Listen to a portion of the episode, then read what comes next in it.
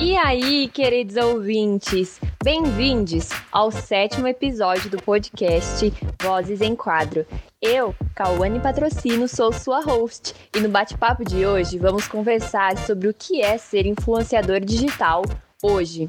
Bora lá conferir esse conteúdo?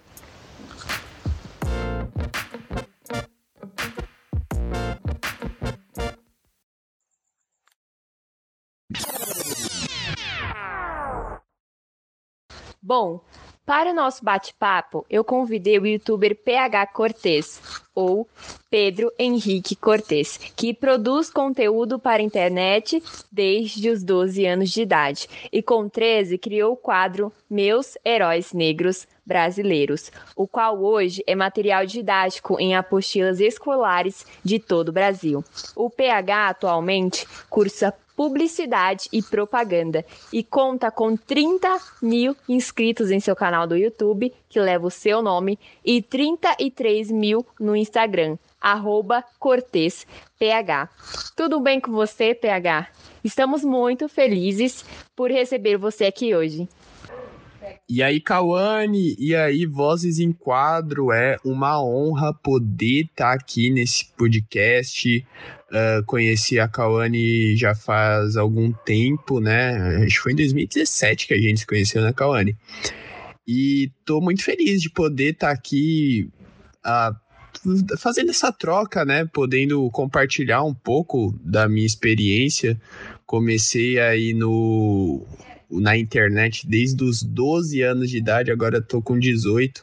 Então a minha parte da minha vida foi crescer fazendo vídeos, sabe? É muito louco que a, as pessoas veem as fotos para voltar para o passado, né? Re recordar das lembranças, pegam um álbum de fotos. Eu posso pegar meu canal para eu ver como que eu era há cinco anos atrás e isso é muito louco, né? Uh, enfim, uma honra poder estar aqui. Sim, PH, a gente se conheceu já faz um tempinho, hein? Acho que a gente tem, a gente tem a mesma idade, né? Eu também tenho 18 anos e é uma imensa, é um imenso prazer ter você aqui, ter aceito, que você tenha aceitado esse convite.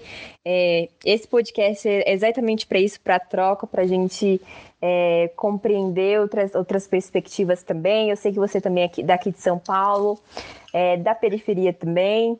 E, bom, e encaminhando para o nosso bate-papo, né? É, como você comentou, você tem uma vida na internet, né, ativamente, assim, trabalhando com isso. Eu acredito que, de certa forma, hoje pode-se entender a internet como um caminho de conseguir, né, é, se profissionalizar, né, em, em, em, produção de conteúdo, né, em entretenimento, em disseminação de conteúdo e que é um meio que facilita as interações humanas, né, também, formação de opinião.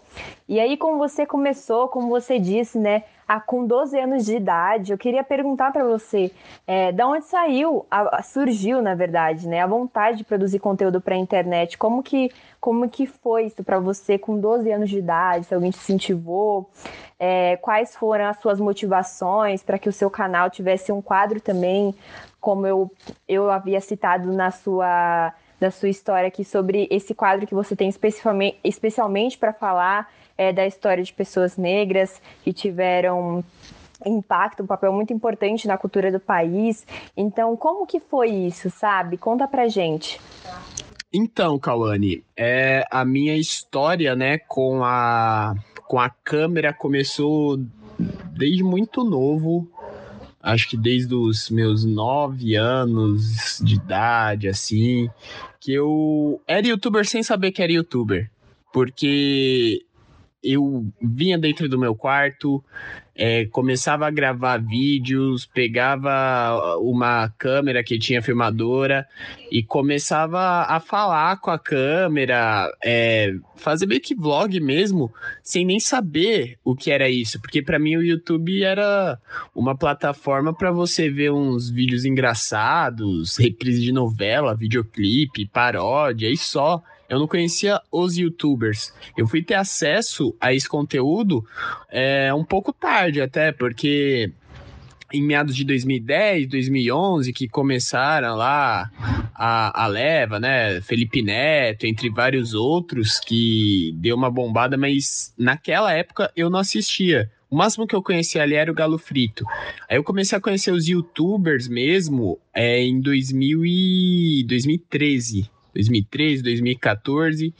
E foi dali que veio o start na minha cabeça de que, caraca, eu quero. Eu, eu já fazia isso. É, só que assim, era, eram vídeos caseiros, eu nem editava, ficava tudo guardado na minha câmera. Só que eu posso fazer isso na internet e eu quero que outras pessoas me vejam, porque de alguma forma eu me sentia muito mais à vontade conversando com a câmera do que conversando com normalmente, assim, conversando em público, sabe? É, e foi daí que surgiu a ideia de criar o meu canal, que foi para expor uma um pH, o, o, pH surgiu disso, né? O Pedro era um menino tímido, é um menino meio introspectivo e o pH é o cara que fala o que pensa na frente da câmera e é isso. Uh, mas foi em 2015, é, quando eu tava com meus 13 anos, que veio esse. Eu senti meio que esse chamado de que eu precisava falar sobre negritude, eu precisava falar sobre minhas raízes na internet. Isso começou depois que eu assisti uma peça teatral com Lázaro Ramos e a Thaís Araújo, chamada O Topo da Montanha. Essa peça, assim, foi um divisor de águas para mim.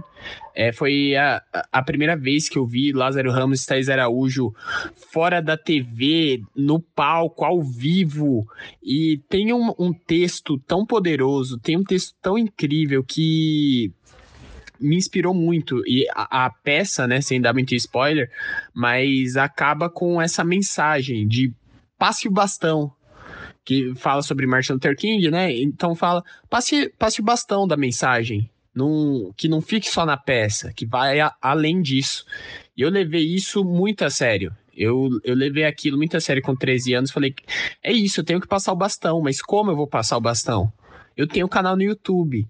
E se eu começasse a falar de heróis negros no meu canal? Porque a, a, a, peça fala sobre Martin Luther King, vou falar sobre Martin Luther King, Malcolm X, Nelson Mandela. Mas minha mãe foi uma grande incentivadora para eu falar dos heróis negros brasileiros. Ela falou: filho, por que, que você não começa a falar dos heróis negros aqui do Brasil? Esses daí, Mandela, um, Martin Luther King, a gente ouve falar muito, mas aqui do Brasil, quando falam da história, só falam da escravidão.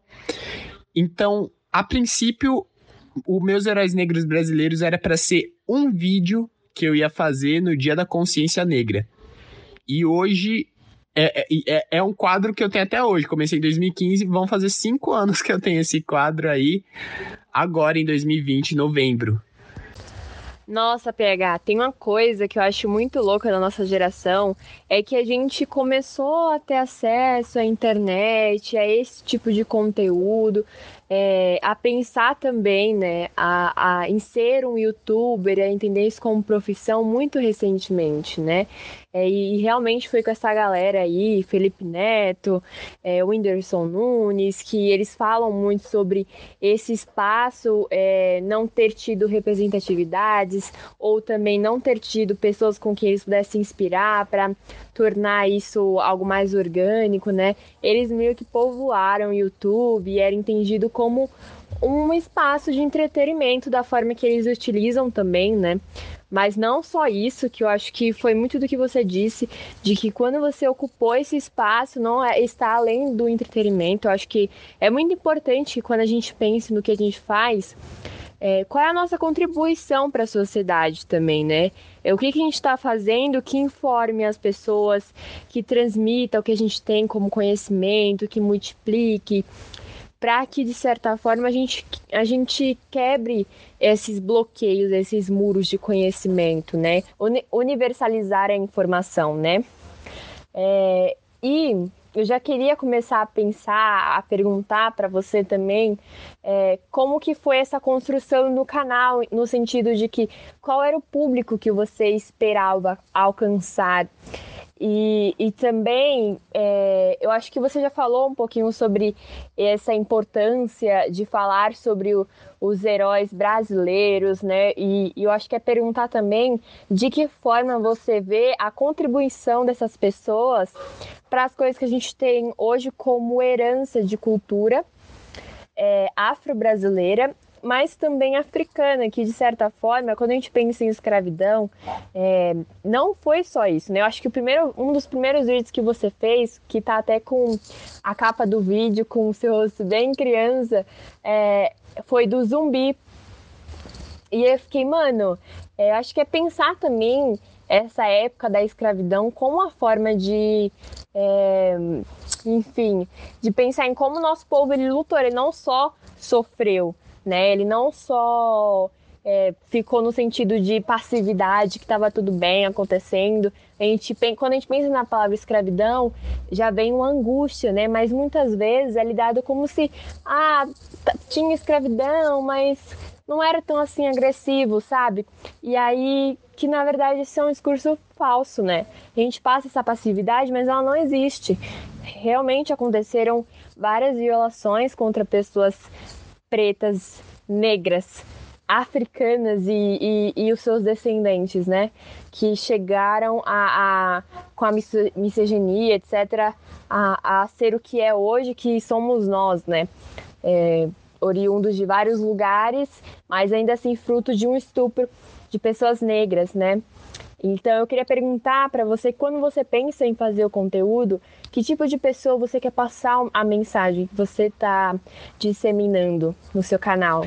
Boa pergunta, Kawane, boa pergunta.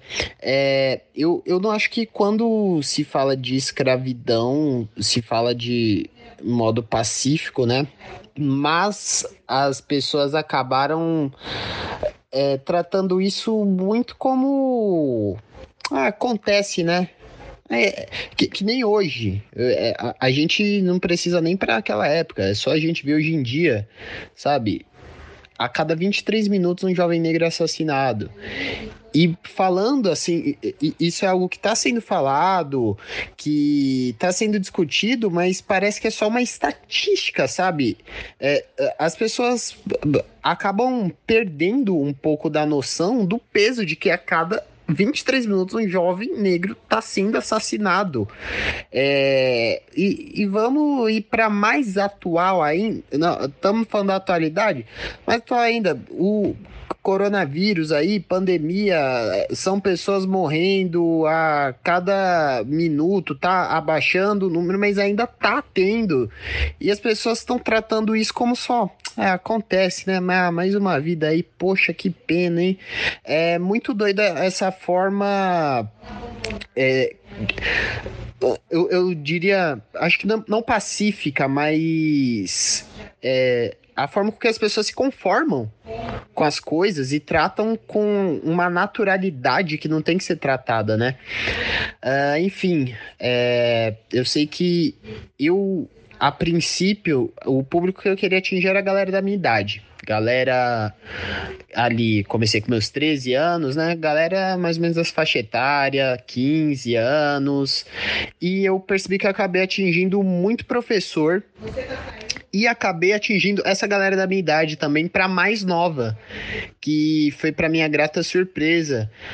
Quando eu percebi tinha crianças me acompanhando, porque eu não sou um professor de história, nunca foi a minha intenção ser professor de história. Eu sempre compartilhei o, o que eu estava aprendendo ali sobre a história do, dos meus, né? De forma muito espontânea, da forma com que eu falo mesmo, cheia de gíria, meme, e às vezes eu gaguejava, e às vezes errava, e entrava no meio do vídeo e tal, e isso foi algo que acabou conectando a galera mais jovem, é, de uma certa forma. E foi uma grata surpresa, assim, saber que pessoas é, iguais a mim, é, não só racialmente falando, mas de, até de faixa etária, estavam curtindo, estavam conseguindo comunicar essas pessoas e as mais velhas também, os professores, é, entre não só professores, mas pessoas mais velhas como um todo, né, que tava afim de saber de história, tava conseguindo conectar. Então, o público que eu atinjo, eu faço pensando no público geral. Não faço pensando, ah, tenho que atingir as crianças, tenho que atingir os adultos. E eu faço pensando que eu tenho que tocar. Tenho que tocar de alguma forma. Agora, se vai tocar criança, vai tocar adulto, vou saber depois de, de postar. Mas acaba que eu tenho essa, esse foco mais jovem, porque é um público, é, é, um conteúdo que. Público não, é um conteúdo que eu acabo consumindo muito também, que é um conteúdo mais jovem, mais espontâneo, e eu trago muito das referências do que eu assisto também, do que eu consumo nas coisas que eu produzo. E sobre as heranças, Kawane, é algo muito além assim das influências de matrizes africanas que a gente tem, uh, muito além da feijoada, é a gente é, é, simples, o chão que a gente pisa, sabe? O a avenida que a gente vê, o, o os livros que são pedidos para serem lidos para os vestibulares. E aí tem Lima Barreto e aí tem Machado de Assis, e aí quando você pensa em arquitetura, em engenharia, vem aí André e Antônio Rebouças. Quando você pensa em justiça, em direito, né, em estudar para ser advogado, você pensa em Luiz Gama, sabe, é, que foi, acredito que o maior advogado não só advogado negro, como advogado da história do Brasil, sabe? Que libertou mais de 500 escravizados ali judicialmente. Então, é, as influências do, dos nossos heróis vão para muito além de. É, enfim, ah, uma coisinha ali cultural, outra coisinha ali cultural que influencia. Não, tá no, no DNA do Brasil, tá no, no nosso respirar, tá em tudo. Muito boa colocação, PH. Acho que muito disso que a gente é, aprendeu, né, ouvindo sobre o que você falou, sobre é, essa herança que está além disso também, tá nas estruturas da qual a sociedade é, enfim, foi construída de certa forma, as coisas que a gente tem, que a gente acaba reproduzindo, que são hábitos, vamos dizer, brasileiros, não sei dizer, mas que são hábitos comuns, vem de, vem de uma herança, de certa forma, né? E que muitas vezes é, não é boa, né? Porque muitas pessoas tiveram sofrer para que a gente chegasse onde estamos hoje, na liberdade, com muitas aspas, que estamos hoje mas é, eu também percebo que quando a gente constitui de forma política, como você disse, algumas coisas, elas de certa forma talvez sejam é, estendidas, não sei, é, permanecidas para que outras gerações consigam também é, se desenvolver plenamente, alcançar mais outros direitos, né, garantir esses direitos e, e não ter, né, uma, uma juventude como a nossa, né, que a gente ainda está nessa juventude, pode ser eu, pode ser você que pode morrer a cada, a cada esse minuto aí que você disse, né, é, enfim, acho que é pensar que a gente, enquanto corpo preto, a gente está sendo um alvo, né, de certa forma, do Estado e dos crimes, né, que acontecem e que afligem os nossos corpos, mas de como a lei tem um papel fundamental, né, e de que às vezes essa lei não é incorporada, não é tida como é, a principal é, necessidade de quem vai estar tá lá representando o Estado, que muitas vezes a gente coloca lá e, e essa pessoa está lá, mas não representa a gente por totalidade e etc. E eu quero citar duas leis aqui, que é a Lei 10.639-03, que foi alterada para a Lei 11.645 08, que torna obrigatório o ensino da história e cultura afro-brasileira e africana em todas as escolas públicas e particulares, do ensino fundamental até o ensino médio. Então, é entender não só a, a parte da, da o recorte de ser afro-brasileiro, mas também esses outros viés, como o PH já colocou, e pensar também, PH, se essas informações que você tem e que a gente está partilhando aqui com os nossos ouvintes,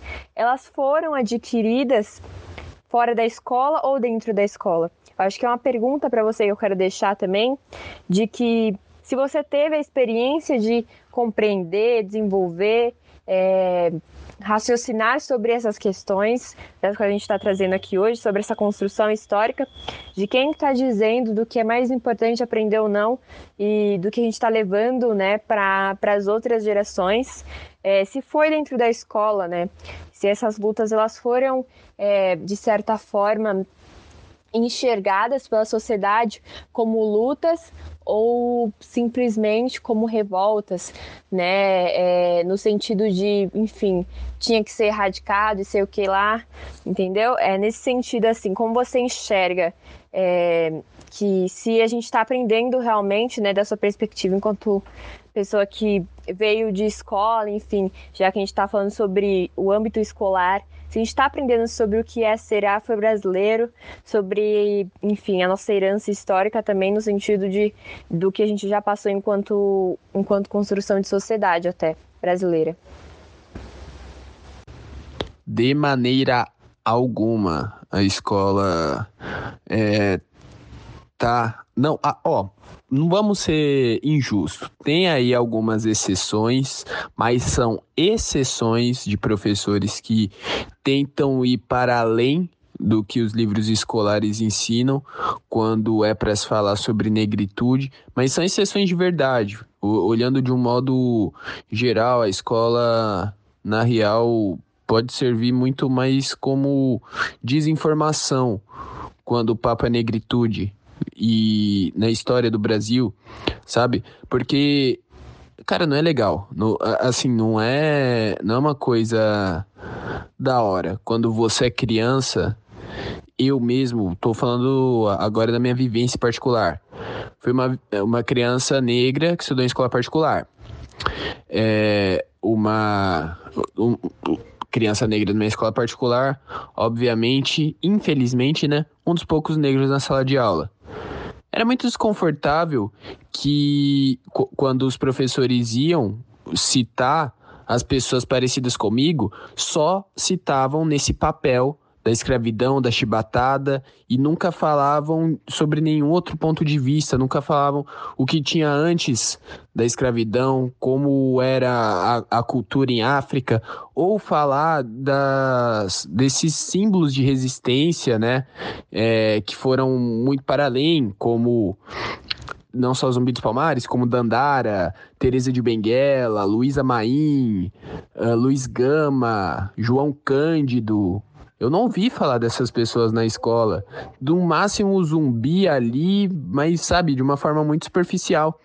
Então, essa educação da galera preta está sendo feita muito através da internet com não só eu, como vários outros criadores de conteúdo negros que estão começando a, a, trazer à tona. Estão começando não, já estão falando na real há bastante tempo, mas parece que agora a galera tá tá, tá mais interessada, sabe, em saber disso, porque tá indo mais para mídia também, né? E aí é toda essa influência, uh, mas de forma positiva, porque a galera tá começando a se enxergar como negro. É, eu, um negócio que eu costumo muito falar, assim, com o meu parceiro Walter Reg, né? Ele fala muito isso daí para mim. Inclusive, sigam o Walter, ele é cineasta, é, criador de conteúdo também. Walter Reg, ele fala que a, a revolução que tanto dizem que teve lá nos Estados Unidos, sabe? A, a Revolução Preta, da cobrança pelo preto no audiovisual. Teve lá pela década do que? De 70, por aí, meados de 60, 70, a gente está tendo agora no Brasil com essa revolução tecnológica que está trazendo para a gente um conhecimento que a mídia tradicional até então não trazia. Mas agora está se sentindo pressionada para poder trazer. Então, assim, foi um negócio que veio muito, muito do do underground, assim, né? Muito do, do conhecimento não tradicional, é, não o que a escola nos ensina ou o que a mídia tradicional nos ensina, mas veio é, pela internet, veio por essa mídia alternativa que é tão importante. Ao, ao, mesmo tempo que, enfim, tem muita desinformação, tem muita coisa que só atrasa é, muitas causas, inclusive, a internet é, foi fundamental para as pessoas começarem a se questionar enquanto negros na sociedade.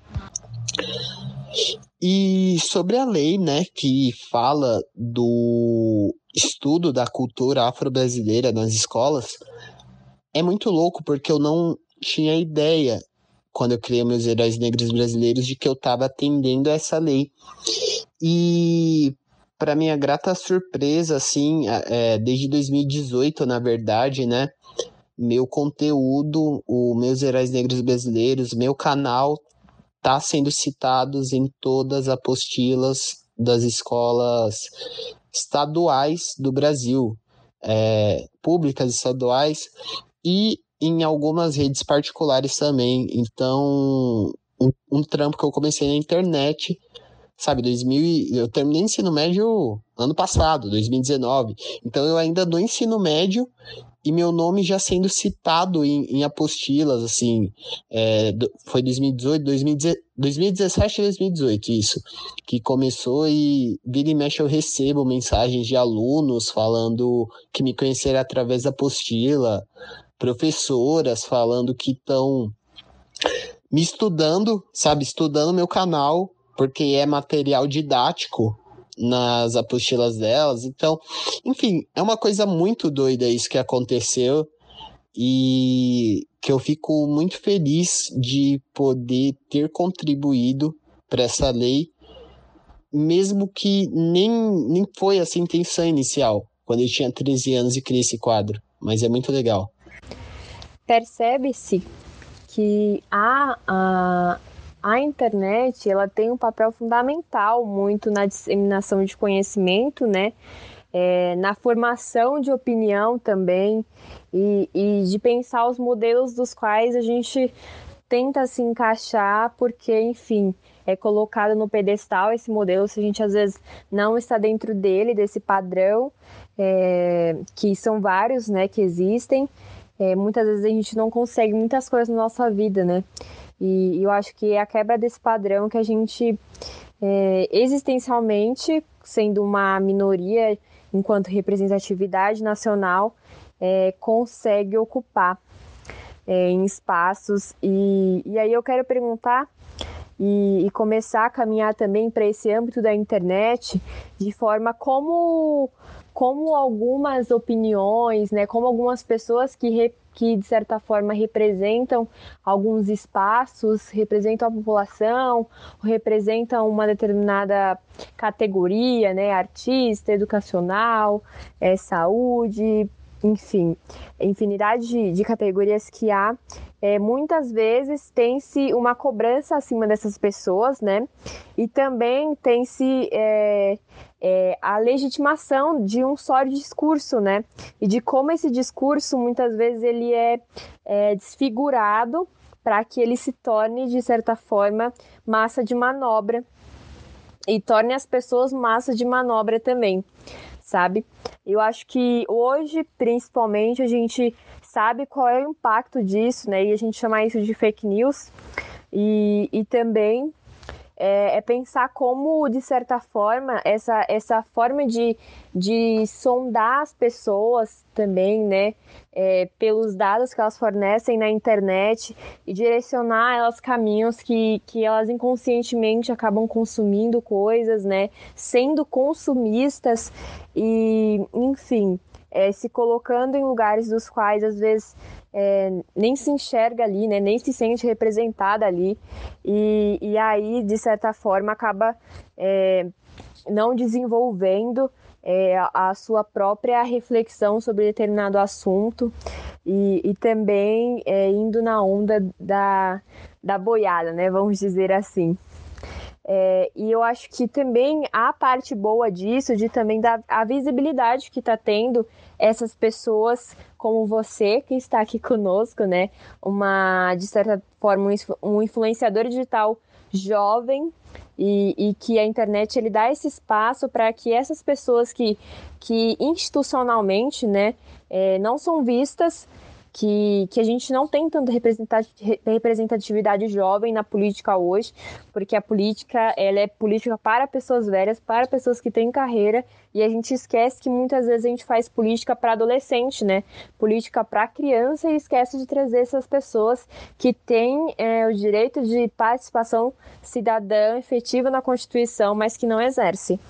E aí é pensar que o papel que você faz hoje, o papel que a minha companhia também faz, de disseminar conhecimento, obviamente de formas diferentes, mas a gente está de certa forma na internet, afinal isso é um podcast, né? O que a gente está fazendo aqui hoje para os nossos ouvintes. Também é uma forma, é uma forma de contribuir para a opinião pública.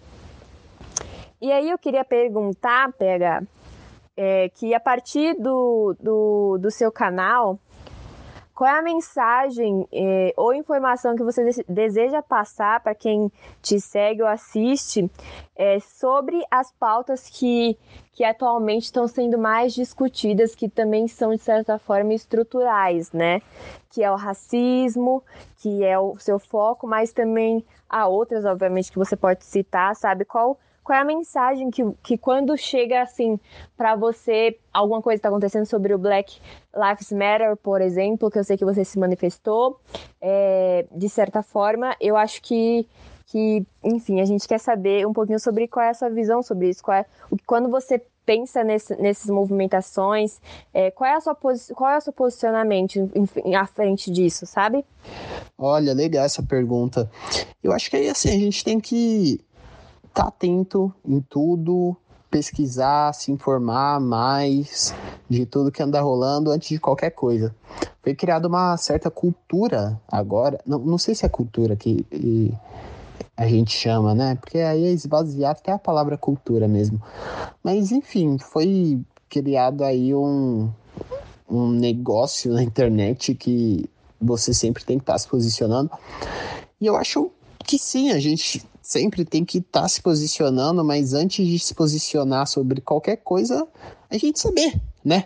Sobre o que, que a gente está se posicionando, porque é muito fácil, fala, se posiciona, é, vai lá, fala o que você pensa sobre o assunto. Você, você não tem o um mínimo conhecimento do assunto, aí vai falar porque tá em alta, vai falar, sabe? Eu acho que falar por falar, às vezes esvazia é, o, certos discursos, certas causas, pois é o que a gente mais vê na internet, né? Pessoas de grande relevância que nem se preocupam em é, saber um pouco mais de causas que estão fora da bolha que elas vivem, mas elas querem se posicionar, elas querem falar pra, porque tá em alta e precisam falar porque são relevantes e eu, como uma pessoa relevante, tenho que me posicionar perante a isso. Porém, até que ponto esse posicionamento é legal? Você é, tá. É, é genuíno, sabe?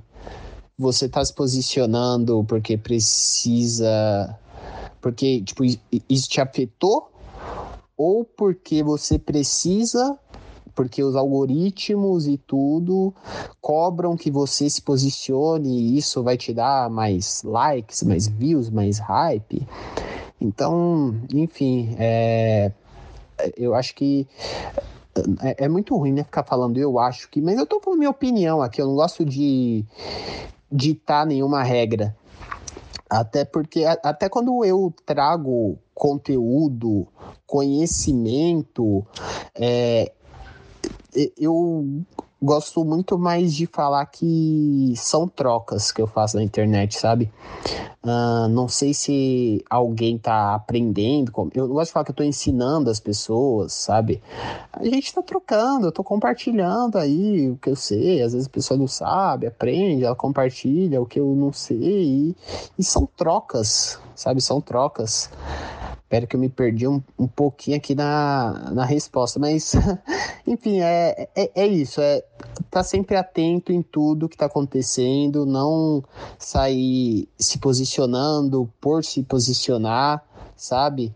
É realmente entender do que você está falando, por que você está se posicionando perante aquilo e entender que muito além de ditar regra, ditar conhecimento, ditar o que é certo e o que é errado e você vai ser cancelado e essas papagaiadas todas, é entender que nós somos plurais, a gente convive em sociedade no, no mundo real no mundo real a gente convive com pessoas que a gente não gosta, com pessoas que é, têm opiniões adversas às nossas, na grande parte das famílias isso é o que acontece, sabe? Dentro da família mesmo. É, parentes próximos têm opiniões que não convergem com as nossas, mas só nossa família ali. A gente tem que aprender a, a conviver, a debater quando for preciso. E, e porque na internet é, você só tem que andar com quem pensa igual a você é uma briga do, do, que? De sociedade, de discussões sociais, ou é uma briga por ego e pessoas que inflamem seu ego e pensem igual a você? Então é isso. Seja atento e saiba que é sobre troca, não é sobre ditar o que é certo ou errado. Exatamente isso, velho. Eu acho que muito disso que você trouxe em relação ao cancelamento, em relação à sua construção é, de opinião em relação a alguma coisa, sabe? Eu acho que a gente tá numa geração que é meio imediatista, sabe? Que recebe a informação e aí determinada fonte que recebe, né, determinada bolha social que convive, vai falar assim, ah, essa pessoa acha, acha isso, então a minha opinião vai ser baseada no que essa pessoa falou. Mas não procura, sabe, é, entender, compreender, assimilar é, por outros espaços, né? A gente tem uma dificuldade de caminhar por outros espaços dentro da internet, principalmente em isolamento social, pelo fato de que a gente tem uma bolha social, tem, tem os algoritmos querem que a gente tenha uma bolha social para que a gente fique feliz, né? Para que a gente não se estresse com relação a receber discursos que a gente, enfim, não concorda, mas também pensar por que que não concorda, sabe? É realmente criar um, um, pensamento filosófico sobre determinada coisa, é realmente é, não só criticar, né, mas pensar por que que tá certo, por que que tá errado, quais são os caminhos que a gente pode seguir, é, pensar sobre o assunto, sair da caixinha, né, como a gente fala.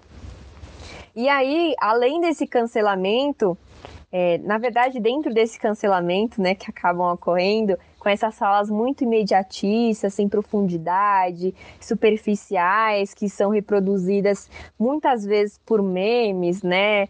Ou por postagens que a gente só dá um, um, um RT, né? Como funciona no Twitter, mas que a gente faz em outras redes também.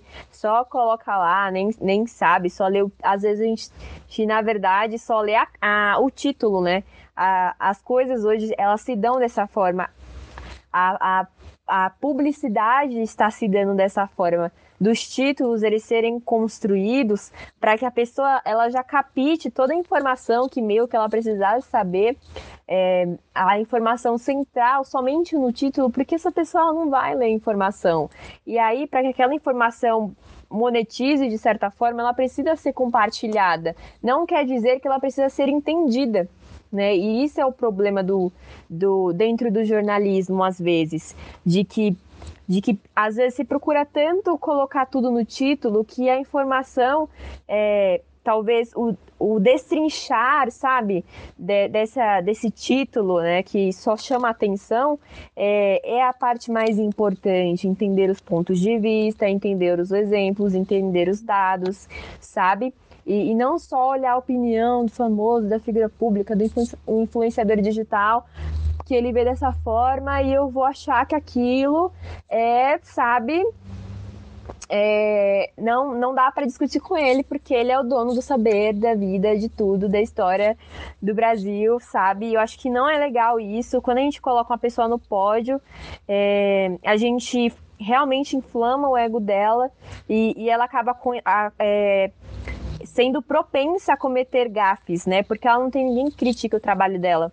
E eu acho que eu queria perguntar dentro disso de que forma, PH, você enxerga que o cancelamento, né, que muitas vezes ele, ele vem para que a pessoa ela cobre o artista que ela segue, o influenciador, o político, de, de que a fala, às vezes, que essa pessoa fez foi, sei lá, discriminatória, né?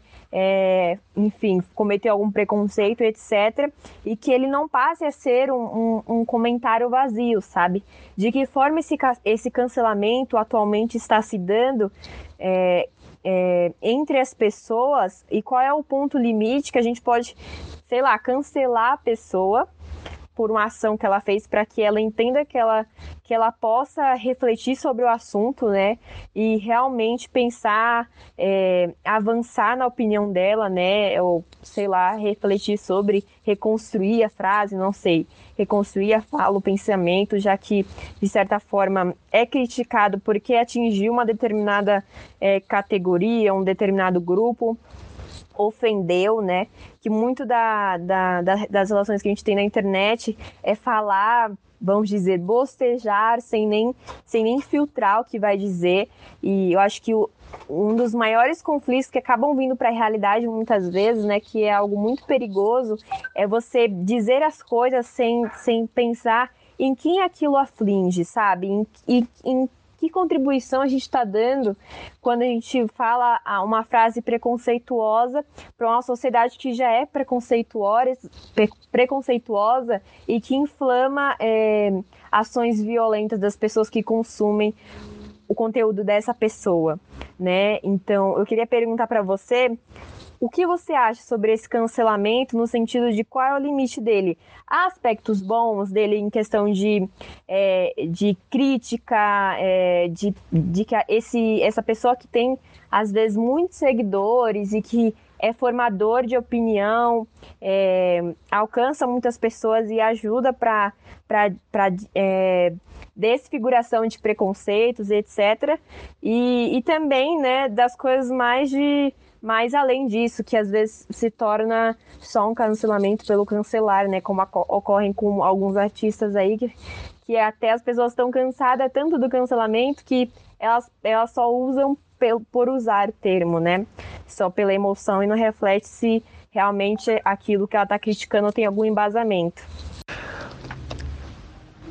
Essa parada do cancelamento é, é algo bem problemático mas algo que também a gente tem que se questionar, né? O que é o cancelamento é, e o que é cobrança? Porque existe uma cobrança. É, se você se coloca como uma figura pública na internet, você tem que estar tá disposto a tomar essas cobranças mesmo, puxão de orelha. E é, em contrapartida né, do, do cancelamento, algo que eu percebo muito é que as pessoas que estão em grande destaque, é, devido os vários elogios, né, de nunca errou, zero defeitos e não sei o quê, é, são elogios assim que se tornaram populares na internet, se tornaram comuns, mas parece que tem gente que leva esses lances de zero defeitos, de perfeito, é, muito ao pé da letra e começa a se a, a, ter uma soberba e subir em cima de um pedestal que, que para quê? Me, me diz para que ficar em cima desse pedestal. Aí fica em cima desse pedestal, depois é cobrado por alguma atitude equívoca que, que teve, e fica com aquela cara de ai meu Deus, fui cancelado, ai, estão me atacando. Mas você não assumiu essa.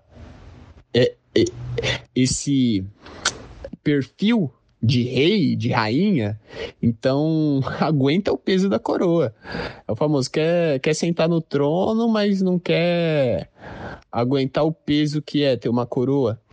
É, então, assim, acho que tem que ter esse filtro das pessoas de sempre ter o pé no chão, sabe? Abaixar um pouquinho o ego, abaixar um pouquinho a bola, entender que não é porque estão te cobrando que estão querendo te cancelar.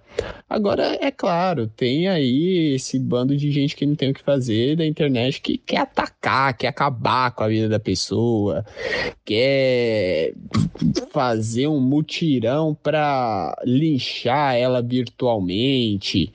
E isso é muito problemático, porque ao mesmo tempo que pro, pro influenciador ou enfim, cantor, artista, que tá lá com aquela soberba em cima do pedestal, é, muitas vezes ele enxerga aqueles números como só números e não pessoas, aquelas pessoas e aqueles números não enxergam aquele artista como uma pessoa também e não medem consequências que isso pode acarretar é, até para saúde mental, até para enfim, várias neuroses que aquela pessoa pode ter, porque as pessoas não têm limites. Na internet, é, a gente precisa sim colocar limites, sabe? Porque as pessoas esculacham muito, muito assim.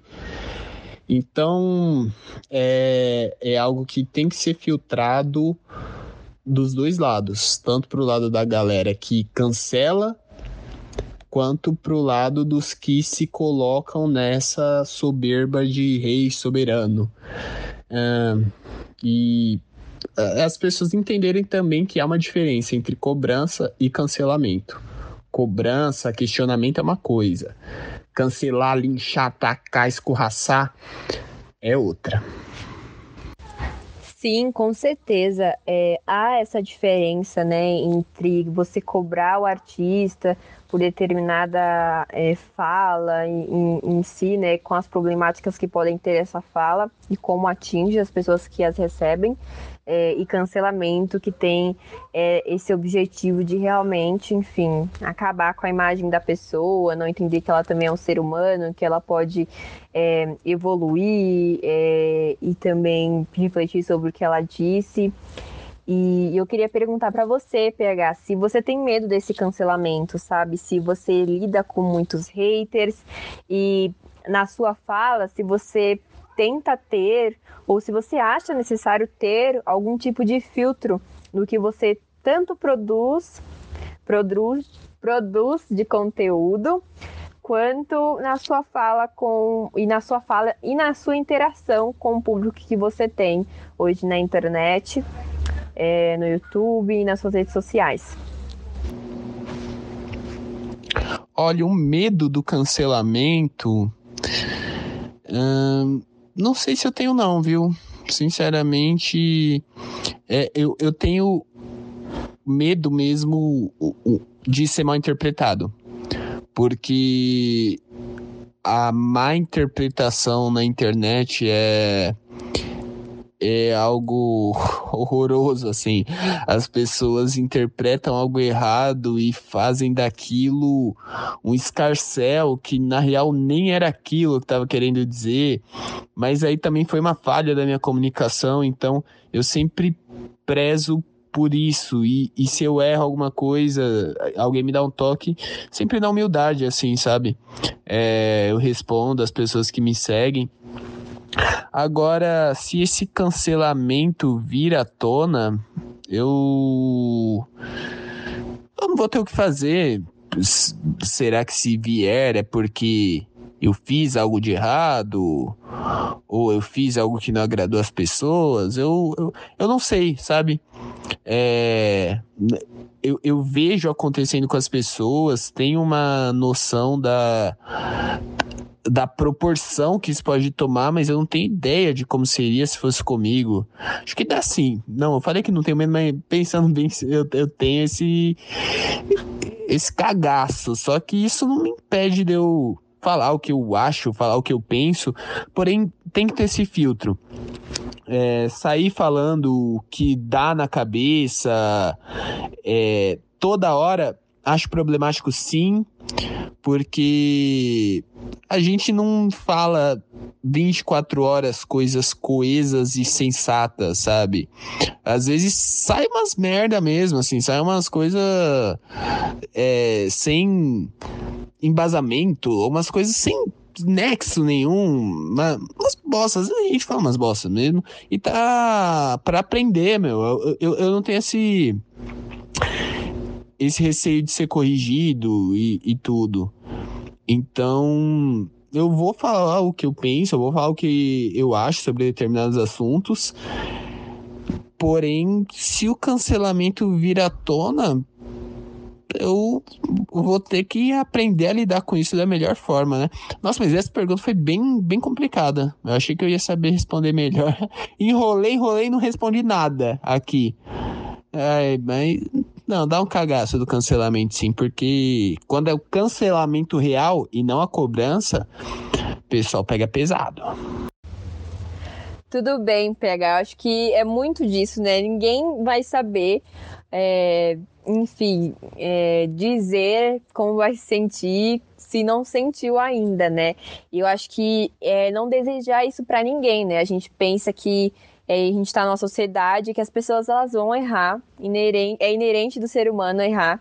Eu acho que pertence a gente, porque assim a gente cresce, assim a gente evolui, assim a gente tenta não cometer o erro, mas a, a gente, como ser plural, a gente também tem algumas raízes e, e da nossa geração, muitas das nossas raízes são preconceituosas, são racistas, machistas, enfim, bastante coisa aí e que se a gente, enfim, não tiver pessoas que cheguem na gente e falem, ó, oh, não usa esse termo, é, tem isso, isso e isso, não explicar, sabe? Eu acho que é isso, é tudo na base da conversa, realmente. O cancelamento, ele não vem para conversar, ele vem para para te desvalorizar enquanto ser, muitas vezes que às vezes você falou alguma coisa, mas a pessoa vai, sei lá, vai buscar algo que não tem nada a ver com o que você tava falando, sabe? Desestrutura sua frase para para muitas vezes utilizar coisas, sei lá, por exemplo, tem várias coisas que acontecem hoje do cancelamento em relação, principalmente quando é contra a mulher,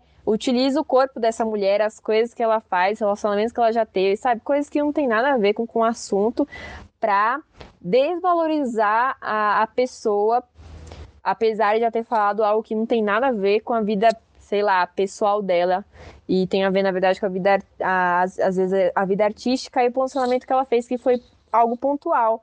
É, não caracteriza a história daquela pessoa, sabe? A gente tem que tomar cuidado com isso, porque às vezes a gente taxa as pessoas. E se a gente não quer ser taxado, ser estereotipado, por que, que a gente tem que fazer isso com os outros, né?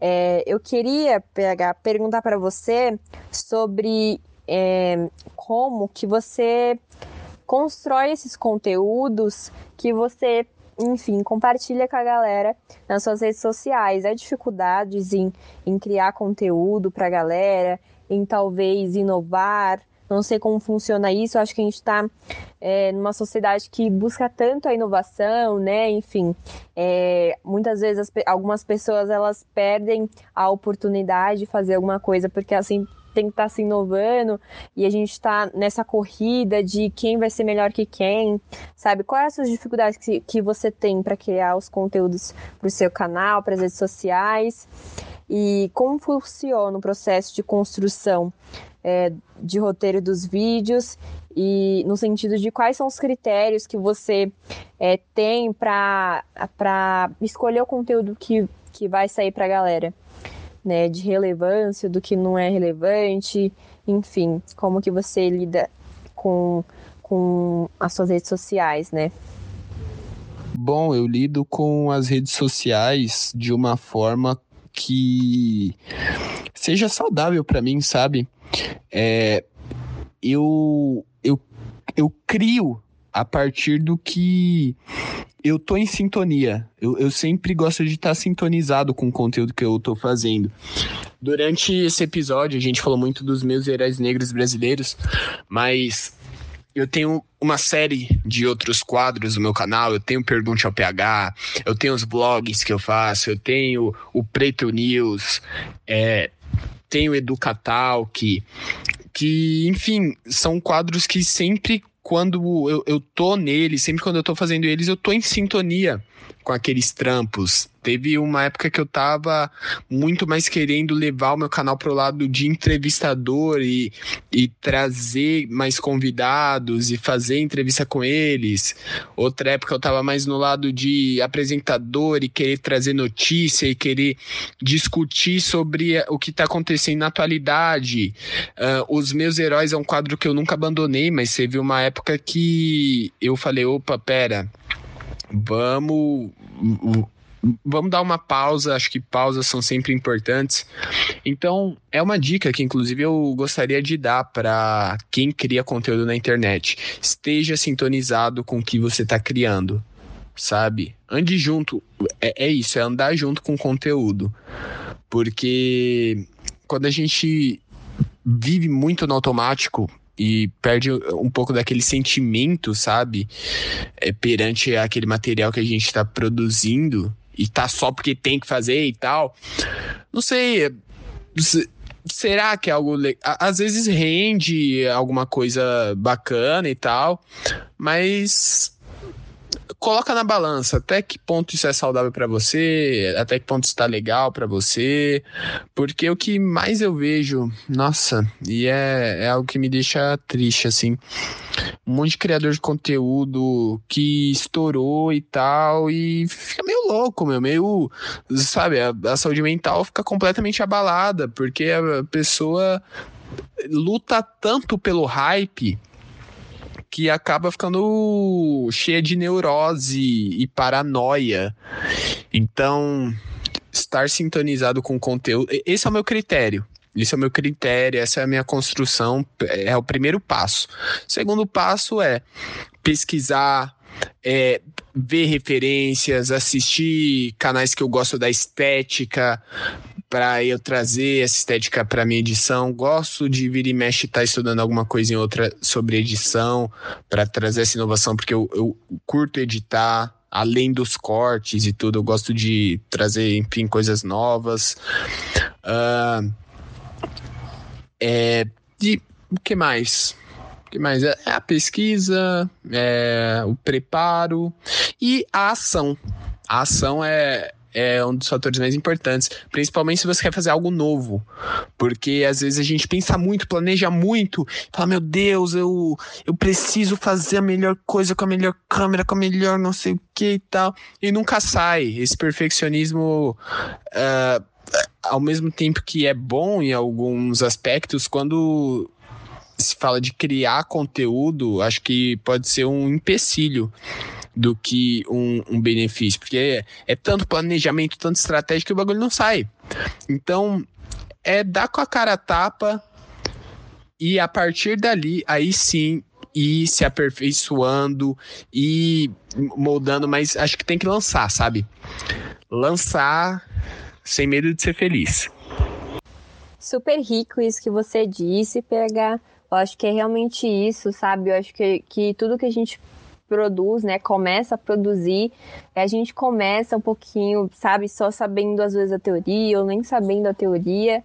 E se você não se lançar, se você não dá o primeiro passo, nunca vai sair, porque a gente não é perfeito para tudo, né? E esse perfeccionismo, ele tem que ser não sei, às vezes ele não precisa de tanto, né? Às vezes dá para ser perfeccionista, mas às vezes não dá porque senão a gente não consegue construir, principalmente quando a gente precisa dar o primeiro passo. O primeiro passo. E, e aí, Pê, chegamos né, ao final. Eu quero fazer a última pergunta, que seria pedir para você indicar, né? É, quais são é, as pessoas que você tem como referência de informação, de vivência, enfim, as pessoas que você também é, traz para o seu canal, que seria legal é, a gente conhecer, a gente também consumir o conteúdo dessa pessoa, deixar um recado para a galera que não consome é, a produção e o conteúdo de pessoas negras é, hoje. E, e enfim, é, também é, quero agradecer a você e pela presença, por toda essa partilha. E depois que você falar com a galera sobre isso, é, eu peço que você também já faça sua fala final é, e se despeça de nós que o podcast já irá ficar por aqui. Legal, legal. O recado que eu quero dar pra galera que não consome conteúdo da galera preta é. Não, na verdade, não é um recado, é uma pergunta. Por quê? Sabe? Uh, devido o racismo, enfim, toda a estrutura que a gente já falou durante esse episódio aqui, né? A galera preta é invisibilizada. Mas tem muita gente, mano, tem muita gente mesmo fazendo conteúdo que não tem a visibilidade que merece. Então, consuma, sabe? É, assista, a, saia um pouco dessa bolha. Não, saia totalmente dessa bolha e veja tipos de conteúdos de pessoas que sejam diferentes de você. Porque pra galera preta foi isso que a gente sempre viu. Sabe? Conteúdo de pessoas que não pareciam conosco. Porque na, nas novelas, nos filmes, nas mídias tradicionais, ou até no o, o que o, as plataformas colocam no em alta, né, de conteúdo, até então nunca costumava se parecer conosco e a gente sempre consumia, porque a gente gostava também. Mas a gente sentiu sim falta dessa representação. Agora, por que que você, branco ou branca que está nos ouvindo, não sabe, é, embarca nessa nova experiência de sair um pouco dessa sua bolha e ver conteúdos de pessoas que sejam diferentes de você, mas que você possa se identificar de alguma forma, que você possa curtir. Preta não tá só aqui para falar de racismo, não. Preta tá aqui para falar de muita coisa.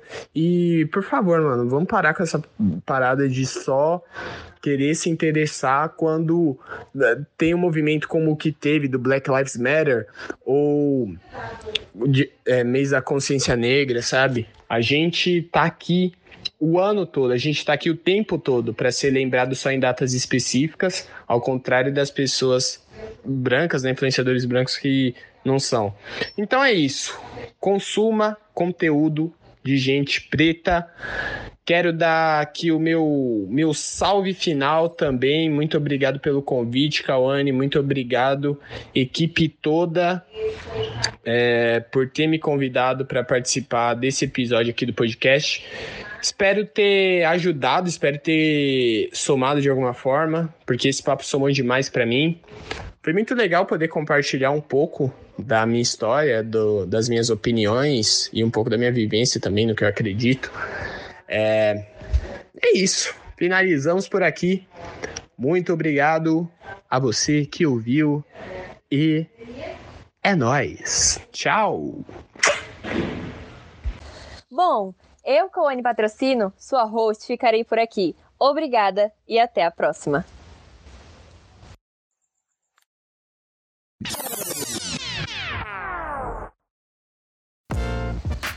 Confira toda segunda-feira um novo episódio do podcast Vozes em Quadro. Estamos muito felizes por ter você aqui.